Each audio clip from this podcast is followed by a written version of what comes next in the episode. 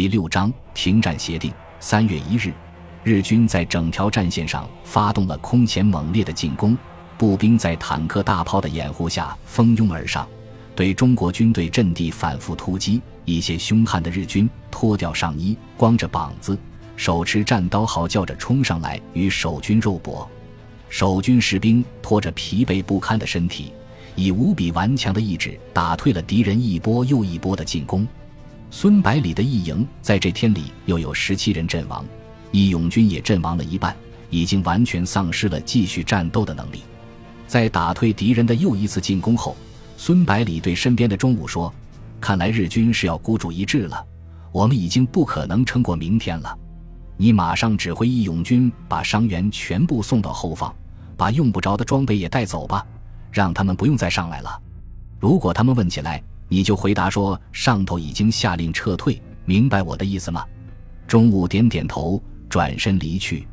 等义勇军抬着伤员撤下去后，整个阵地上只剩下两个排的兵力。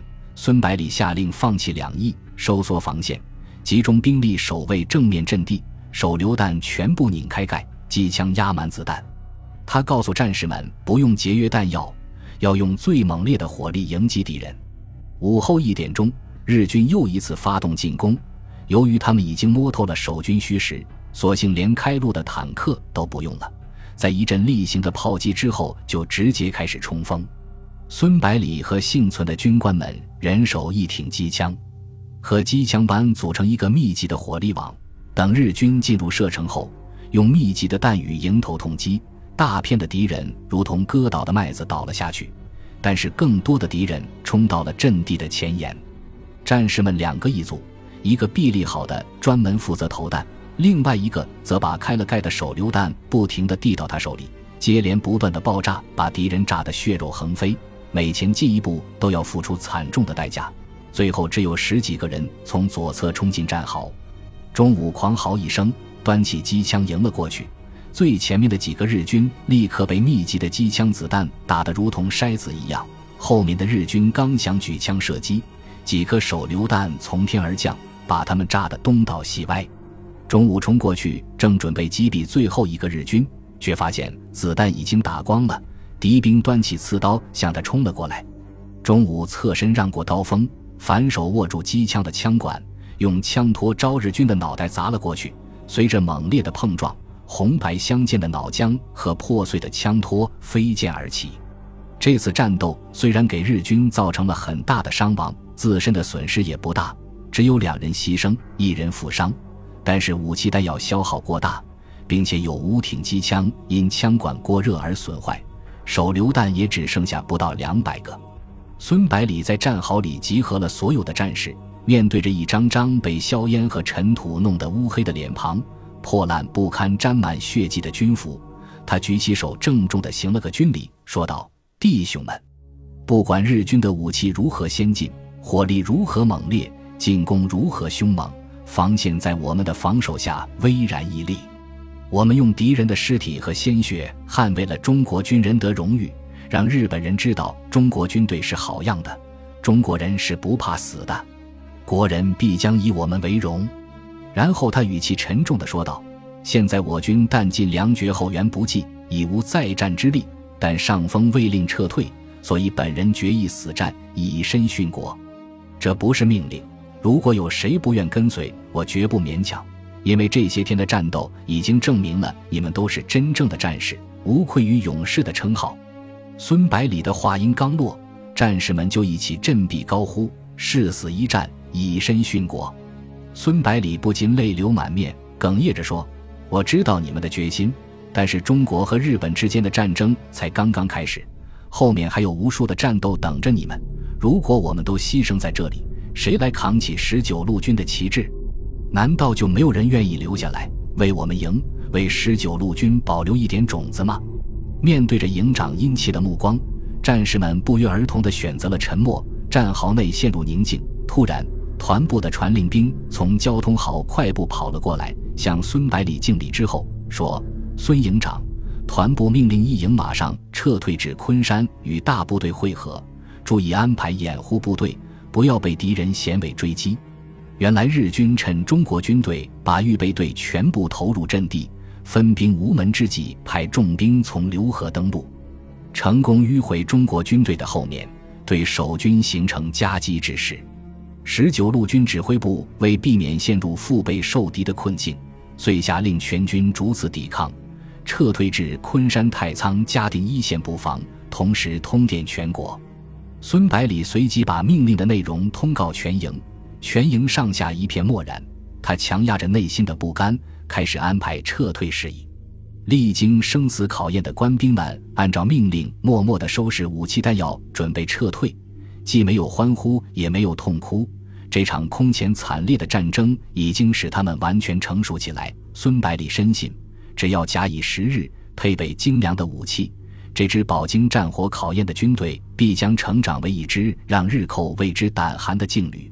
入夜后，全营乘着夜色悄然撤退。两个小时后，担任掩护任务的钟武等人也平安退出阵地。十九路军各部和第五军全部也在同一天完成战略转移。至此。上海抗战宣告结束，十九路军和后期增援的第五军以弱势兵力和劣势装备，面对两倍于己的优势敌军，在敌人海空火力的凶猛打击下，以不畏牺牲的精神奋勇作战，激战月余，共击伤击毙日军数千人，迫使其武艺主将，沉重打击了日本帝国主义的嚣张气焰，展示中华儿女誓死抗战的决心。中国军队撤出后。日军随即全部占领上海，不过由于损失惨重，也同样无力再战。由于日军在上海的军事行动严重的威胁了欧美列强的在华利益，于是联合起来对日本政府施加压力，要求其立即停止在上海的军事行动，和国民政府进行谈判，并最终于五月五日正式签署淞沪停战协定。根据协定的规定，上海未不设防城市。中国军队不得进驻，只能派驻警察维持治安，同时要求日军撤回租界内的出发阵地。十九路军在昆山重新集结后，立刻就地休整，补充人员和物资。由于全国各地的热血青年为十九路军英勇抗战的事迹所鼓舞，纷纷赶到军队的驻地要求参军，所以很快就招募了一万多新兵。单纯就人数而言，已经超过战前。在上海抗战期间，七十八师第四团曾经无意中发现了一个隶属于海军部的物资仓库，里面不但有大批的武器弹药，还有相当多的通讯器材。由于看守仓库的海军士兵早已逃之夭夭，所以十九路军就老实不客气的全部接受了。其实，十九路军之所以能够坚持这么长时间，这一批装备可以说是功不可没。新兵和装备陆续补充完毕之后，孙百里立即开始全面的军事训练计划。他结合在税警团和一营前期练兵的体会，对自己编写的陆军操典做出一些修改，然后下发全营，要求班长以上人手一本，严格按照操典的要求训练军队。该操典借鉴德国陆军操典的优点，同时兼顾中国人的身体特点和武器装备。可以全面、迅速提升部队的战斗力。官兵们在爱国热情的鼓舞下，都非常积极地投入到训练中去。而从实战中认识到和强国军队差距的老兵们，训练得格外认真。就连以前把操点讥笑为“孙氏操点”的中午，也转变了态度，认真学习执行。正当训练工作如火如荼地展开的时候，停战协议签订的消息到军营。立刻引起轩然大波。得知国民政府做出重大让步后，战士们群情激愤，聚集到孙百里的指挥部前，纷纷要求联名上书政府，不惜在与日军一战，也绝对不能妥协。孙百里见事态严重，立刻集合全营发表讲话。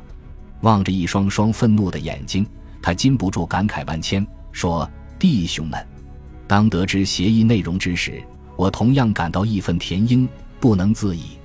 数万弟兄浴血奋战五十多天，几千名袍泽战死沙场，却换来这样一个结果，谁又能甘心？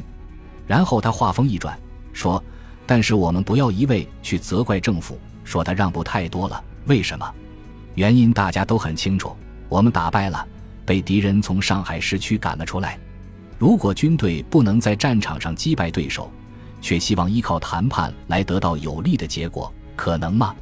见官兵们露出思索的神情，孙百里接着说道：“在场的老弟兄都了解当时的形势，我们弹尽粮绝，已经抵挡不住日军的攻势，而在我们的后方，只有上官云相的一个师在纵深防御，而日军却随时可以增兵。日本的军舰已经开始炮击南京，我们国家的首都所在地居然连一点防御能力都没有。最后，国民政府不得不迁都到洛阳。”国内那么多地方势力，手中的军队总数不下百万。上海之战打了快两个月，除了第五军，有谁给我们十九路军增援过一兵一卒？抗日的口号喊得比谁都响，真正开战了，就全部保存实力。难道能依靠他们来保家卫国吗？日本虽然只是一个弹丸小国，但是工业相当发达，军队训练有素，且装备精良，其国民十分好战。全国就如同一部战争的机器，虽然占领了我国东三省，但据我在日本考察时的所见所闻，可以断定其野心绝不止于此。其根本目的是全部占领中国。